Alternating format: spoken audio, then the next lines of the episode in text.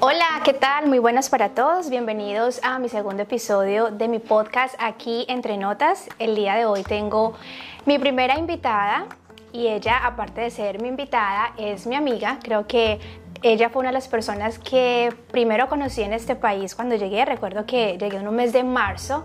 Y si no estoy mal, entre las últimas dos semanas de marzo o a principios de abril, eh, por primera vez me conocí con ella.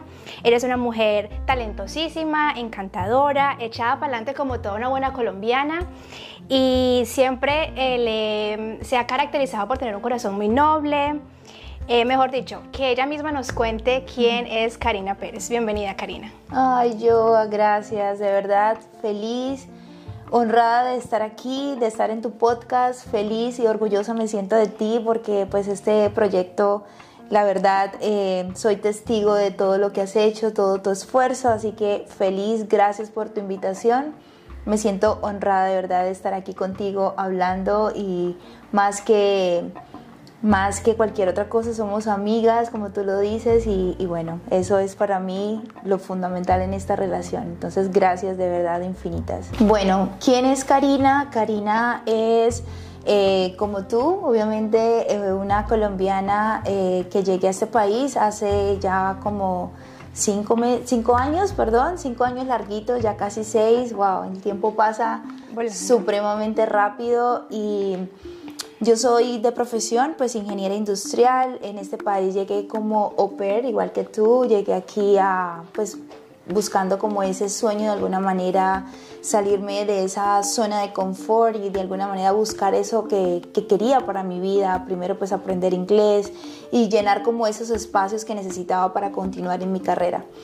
Eh, seguí aquí en este país, estudié marketing y en mi última materia, en mi último semestre de marketing, que fue una certificación que hice, eh, tenía una materia de social media y, y ahí pues de alguna manera tuve que hacer un proyecto de trabajo, un proyecto donde teníamos que eh, usar para poder crear una empresa. Entonces, pues todo ha sido realmente muy rápido, a pesar de que son casi seis años. El tiempo ha pasado muy rápido, pero siento que también hemos, hemos recorrido muchas cosas. Entonces, pues Karina hoy en día es pues una emprendedora, una persona que soñadora, como siempre, siempre quiero como crear de alguna forma cosas, es como eso está como en mí y y bueno, eso soy hoy en día también. Creo que me faltó añadir algo eh, al inicio del podcast y es que para los que estuvieron conmigo en el lanzamiento de Bienvenidas de mi podcast, yo eh, hablaba mucho de que esto es un canal de comunicación de personas que me han inspirado eh, a llegar aquí y precisamente Karina es una de esas personas que me inspiró porque me acuerdo que ella lanzó su podcast como hace dos años aproximadamente. Y cuando yo por primera vez la vi yo dije, wow ese, ese proyecto que ella está haciendo reúne algunas de las características que yo tengo en mente, que estaba en ese tiempo trabajando. Y bueno, ella de, aquí está, es una de las personas que me inspiró en el podcast. Mi siguiente pregunta, pero antes de lanzarla, es, eh, sabemos que estamos en este mes de cierre de año y generalmente cuando llega diciembre queremos como eh, proponernos nuevas cosas, eh, nuevos hábitos, eh, nuevas metas. Por ejemplo, en Colombia, en diciembre, por lo menos en mi ciudad, hay algo que se llama el año viejo. No sé si en Bucaramanga hacen eso. En Cúcuta sí. Igual. Existe el año viejo y donde todo el mundo como que empieza a alistarse para empezar ese nuevo año. Exactamente, sí. Entonces, digamos que el año viejo en Cali es algo que, ok, le ponen pólvora y es como una representación de que el año ya se acaba y que quieren como dejar todo eso atrás, como que, ok, se acabó el año, es un año pues viejo, un año que ya terminó y... Em, es eso, ¿no? Como de que dejamos todo atrás, vamos a empezar un nuevo año, eh, queremos de pronto eliminar esas cosas que, que ya no usamos, llámese cosas eh, físicas o, hábitos o costumbres o actividades. Y esta es como mi, mi, mi, introducción a la siguiente pregunta y es que quiero, Karina, que nos cuentes qué es Label Method y para qué nos sirve. Pues Label Method es uno de los emprendimientos eh, en los que estoy hoy en día. Es un método, como su palabra lo dice en inglés, es un método de organización, es un sistema prácticamente que creé a partir de, ese mismo proyecto que ya les comentaba que hice en mi, materia de redes sociales. Eh, fue ese inicio que creó como que a partir de la pandemia empecé a estar mucho más desde casa, a estudiar desde casa y me di cuenta de la importancia que es tener un espacio organizado, un espacio limpio, un espacio que me inspire para hacer mis labores, estudiar, ya sea en ese momento que estudiaba, ahora para trabajar y para vivir como tal, es un estilo de vida. Entonces eh, empecé a crear y empecé a darme cuenta que, que era algo que yo tenía innato en mí, que era algo que me gustaba, que lo disfrutaba hacer. Así que desde ahí nació esta idea, eh, Label Method. ¿Por qué? Porque eh, yo me baso mucho en la filosofía de las 5 S. Es una filosofía japonesa que que inició desde Japón eh, y eso está muy ligada a las empresas, a la industria, a los talleres mecánicos. Entonces como que crecí en todo, como con esa filosofía desde mi carrera, desde todo lo que pues he aprendido en mi vida y quise también llevar esa, esa filosofía a este nuevo emprendimiento. Entonces Label Method se basa en eso, se basa en cinco métodos o cinco pasos importantes para crear y reorganizar, para acondicionar un espacio y que ese espacio pueda trabajar para nosotros. Yo estaba viendo uno de tus videos en YouTube y nombrabas algo que se llama, no sé si sea método, práctica, el Feng Shui. Cuéntanos acerca de qué se trata esa... El Feng Shui, sí, el Feng Shui va muy relacionado con la organización, pero este va más ligado, es una filosofía, o sí, podríamos decirlo, una filosofía oriental, muy de China. Eh, ellos la usan demasiado para darle como una, una acomodación o una reorganización a las cosas que tenemos en casa para atraer la energía.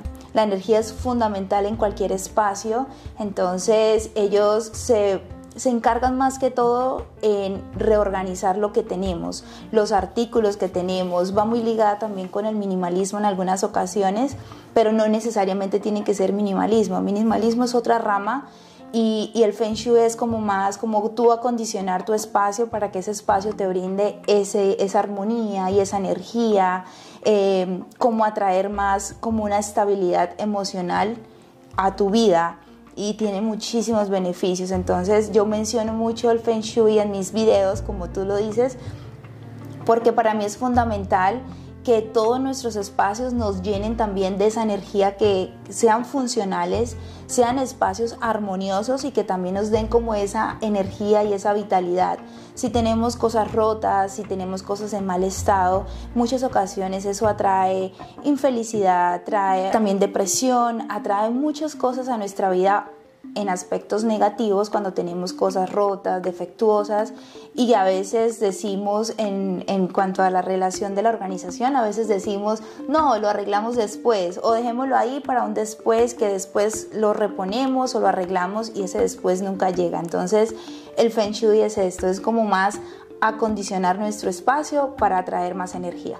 Bueno, ya nos hablaste entonces de hace cuánto comenzó tu proyecto, dijiste que fue que te inspiró a través de una materia que tuviste en el college, pero quisiera que nos contaras ya, digamos, de una manera específica cómo aplicas esto o al detalle de cómo funciona el Label Method en tu día a día, por ejemplo, yo vi en tu video de YouTube que tú hablabas de seleccionar la ropa eh, a través de unos pasos. He visto también videos de cómo organizar la cocina, porque para los em, oyentes que de pronto no saben la traducción del label method, creo que es como un método de etiquetar, como de clasificar. Entonces, cuéntanos un poquito más al detalle cómo funciona, cómo lo podemos aplicar en nuestras casas. Ah, por supuesto. Bueno, label method eh, es un sistema, como ya les había mencionado, que consta de cinco pasos. Para mí los cinco pasos fundamentales son el primero, que es la depuración, y esto lo explico mucho en los videos porque no es como que para el closet un paso, un sistema, para la cocina un sistema, no. Este sistema, igual que las cinco veces, como ya les mencioné, van muy ligados y esto fue pues eh, método, esta metodología de las 5 S la quise implementar en mi sistema de Label Method. Entonces están ligadas, las dos están fusionadas, adaptadas a la organización de espacios y de casas o de cualquier área de trabajo que nosotros también estemos. pero se puede adaptar incluso hasta tu billetera, se puede adaptar a, tu mesa de noche, a cualquier área. Son cinco pasos que consta el primero, como ya les mencioné, el declutter, que es la depuración. Aquí vamos a sacar todo, siempre les digo a las personas que para poder ver lo que tenemos tenemos que sacar absolutamente todo. Nosotros podemos sentirnos organizados o que tenemos pocas cosas, pero en realidad no, porque todos están escondidas. Entonces tenemos muchas camisas, muchos pantalones, mucha ropa que muchas veces no usamos porque no las vemos. Entonces la importancia de esto es el primer paso, sacar, descartar, mirar exactamente qué está funcionando para nosotros, qué nos sigue brindando como esa felicidad cada vez que la usamos que está en buenas condiciones, que está en malas condiciones. Para mí ese es el paso fundamental y es la base principal de este método. El segundo es realmente limpiar, sacar todas esas cosas que, que, vemos, ese mugre, ese polvo, a las, a las áreas hay que darles como esa vida nuevamente, ¿no? Entonces a través de la limpieza es importante, la limpieza no se puede de alguna manera eh, independizar de la organización porque van muy ligadas y es necesaria. El tercer paso es la categorización. Entonces, una vez que ya tenemos limpio el espacio, ya tenemos todas las cosas y todos los artículos, ya sea de una cabeta, ya sea de un closet, ya sea de cualquier parte de nuestra casa o de nuestra oficina o de nuestro trabajo, eh, empezamos a categorizar.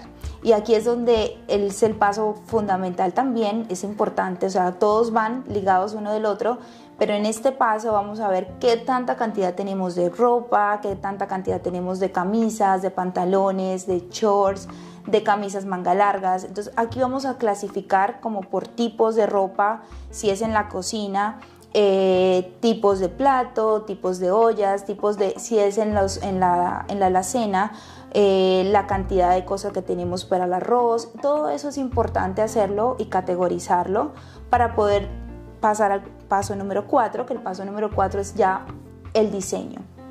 ¿Qué hacemos nosotros en este paso? Diseñamos el espacio. Entonces yo les recomiendo muchísimo a, las, a mis clientes y a las personas que me, que me ven en mis videos eh, diseñar el espacio es fundamental y no es igual tu closet, no es igual al mío, no es igual al tuyo. Cada closet tiene dimensiones, tiene necesidades completamente diferentes porque a lo mejor tú te sientes mucho más cómoda con leggings, a lo mejor yo me siento más cómoda con jeans, entonces tú tienes más leggings, yo tengo más jeans, tú tienes más chaquetas, yo tengo más. Entonces cada closet, cada necesidad es completamente distinta. Entonces el closet debe estar diseñado dependiendo de la persona. Entonces aquí diseñamos el closet, aquí pues de acuerdo a sus dimensiones, entonces es aquí donde vamos a ver, dependiendo de la cantidad que tengamos, vamos a buscarle una casita. Muchas veces yo les digo así o, nosotras las organizadoras le decimos así a las cosas como que algo que contenga esa categoría. Entonces ya está que la canasta, que el contenedor, algo que, contenga esa, ese, ese producto y que de alguna manera lo mantenga encerradito y lo mantenga más organizado y más fácil y accesible a nuestro closet. Si nosotros tenemos nuestra ropa interior en una canastica, no es lo mismo que tenerla toda distribuida en el closet. Entonces eso nos va a ayudar a verlo y nos va a ayudar a mantenerlo. Y el quinto paso, que es obviamente el nombre de nuestro, de nuestro, de nuestro negocio, es labels, que son etiquetas, y esto para mí es fundamental porque es el paso, yo creo que es el paso definitivo para que este sistema se cumpla, y es etiquetar cada cosa, etiquetar cada espacio en el que estamos, porque si tú tienes una etiqueta, ya sea en una, en una canasta, en una gaveta, en cualquier lado, si tú tienes una etiqueta, cuando esto se acabe, tú sabes dónde está eso. Cualquier persona en tu casa puede saber dónde está. Entonces, ¿qué dónde está el arroz? Entonces, está el contenedor específico para el arroz. ¿Qué dónde está el azúcar? Está el contenedor específico para el azúcar. Si acabó el azúcar, vamos a la tienda, reemplazamos y sabemos dónde volver a envasarlo. La persona que llegue a tu casa de visita, tu mamá, el que sea, puede llegar a tu cocina y puede hacer lo que sea porque ellos saben realmente dónde están las cosas. Entonces, para mí, el paso 5, que es el de etiquetar, es el paso que cierra y engloba todo este sistema que se mantiene en el tiempo, a diferencia de una limpieza o cuando nosotros arreglamos la casa o limpiamos, es algo que tiene que hacerse todo el tiempo, ¿no? En cambio, con, la, con el sistema de Label Method, la idea es mantenerlo. Es algo que se mantiene a través del tiempo y que solamente es hacerlo en tiempo prudencial, periódicamente, hacer esa depuración pero no es algo que tú tienes que hacer como que todos los días.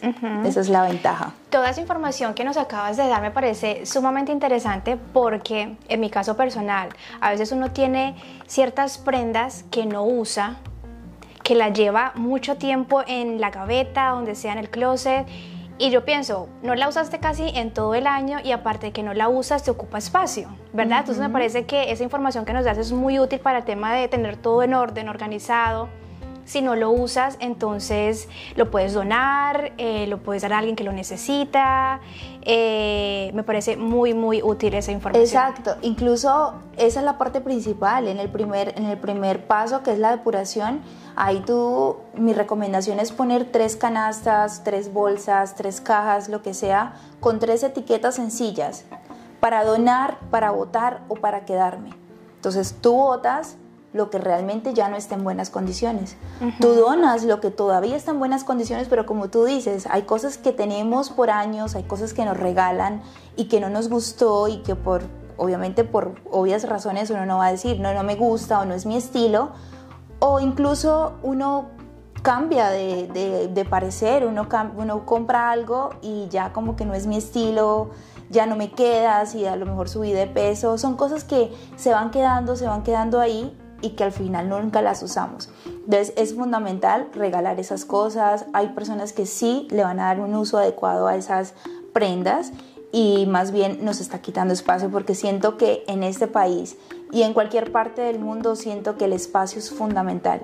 El espacio es algo que yo siempre digo que es algo que necesitamos administrar muy bien, porque es un, un lugar sin, donde poner ni siquiera algo, o sea, es, es demasiado agobiante y bloquea muchísimo nuestra mente, bloquea lo que queremos realizar para nuestra vida. También, ya llegando a este tema de closets y eso, también quisiera darles un tip súper importante que también los, los he dado en el, en el canal y es que cuando compremos una camisa, una prenda que por supuesto, nosotros queremos cambiar y si salimos a un centro comercial, queremos comprar, a veces nos antojamos de algo, pero tener en cuenta que compramos una camisa y verificar si en nuestro closet hay algo que está por salir. Entonces a veces mi técnica es compra una y saca otra. Entonces metes una al closet nueva y saca una que ya no esté haciendo ninguna labor para ti, ¿no?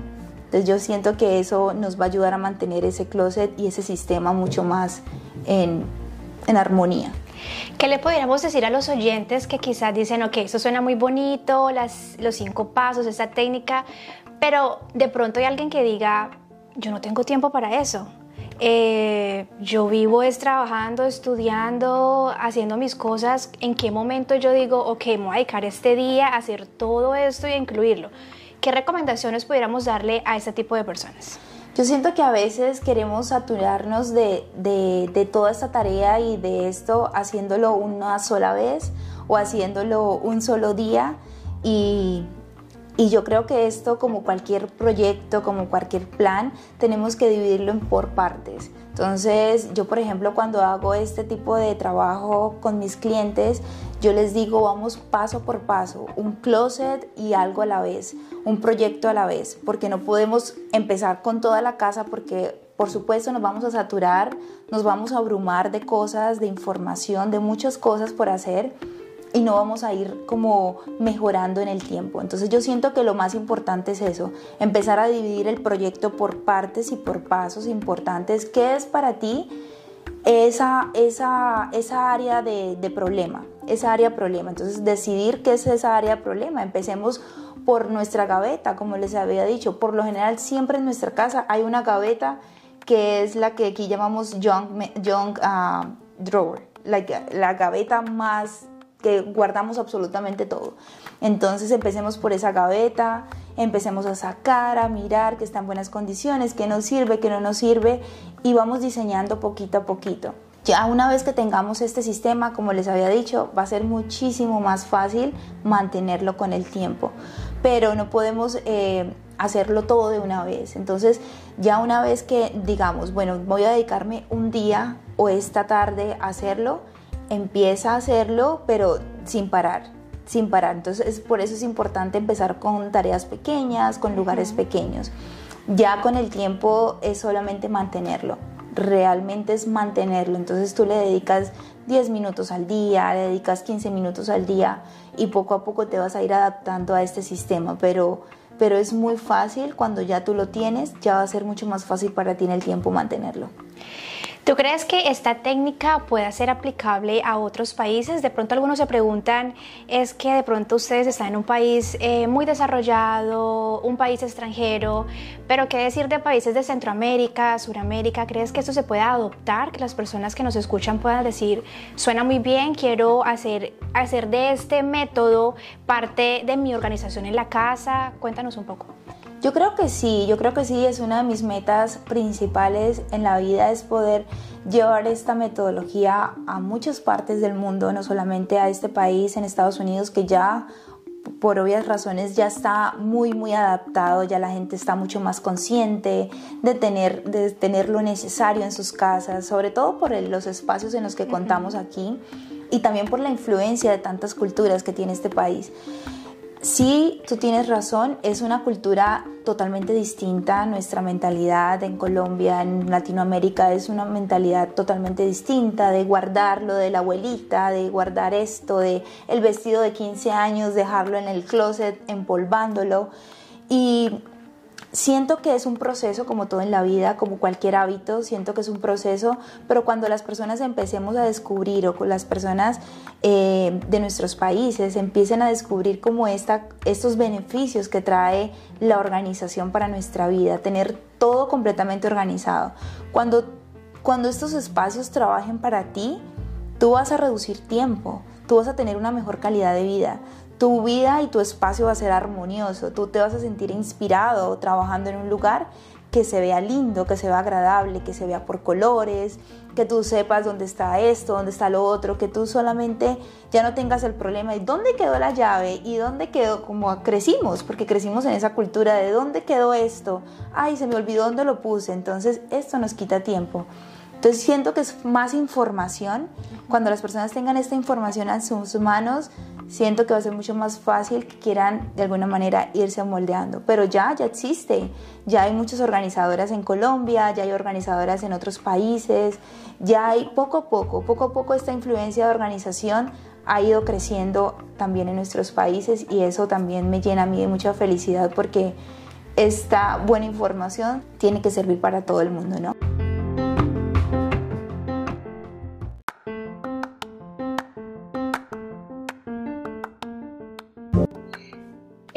O beneficios produce en Karina y en sus clientes o en las personas que siguen, digamos, el paso a paso de todos sus tips, sus consejos, recomendaciones que, dan, que tú das en las redes sociales? Ok, realmente eh, este método... Clientes o en las personas que siguen, digamos, el paso a paso de todos sus tips, sus consejos, recomendaciones que, dan, que tú das en las redes sociales.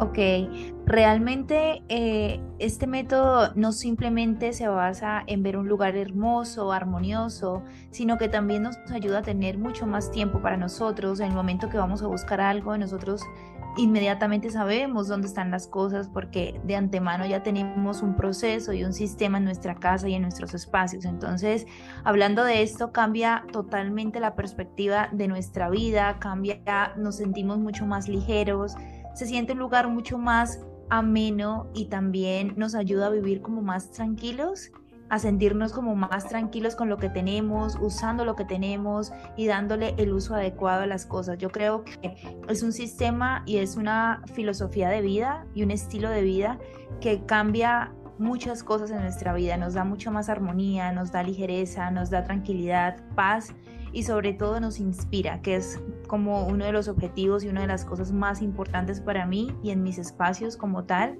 Me inspiran para producir, me inspiran para trabajar, me inspiran para vivir mucho más feliz. Entonces, tiene muchas connotaciones este, este método y pues yo creo que a cada persona va a ayudarle de una manera distinta, pero sí siento que tiene demasiados beneficios para nosotros.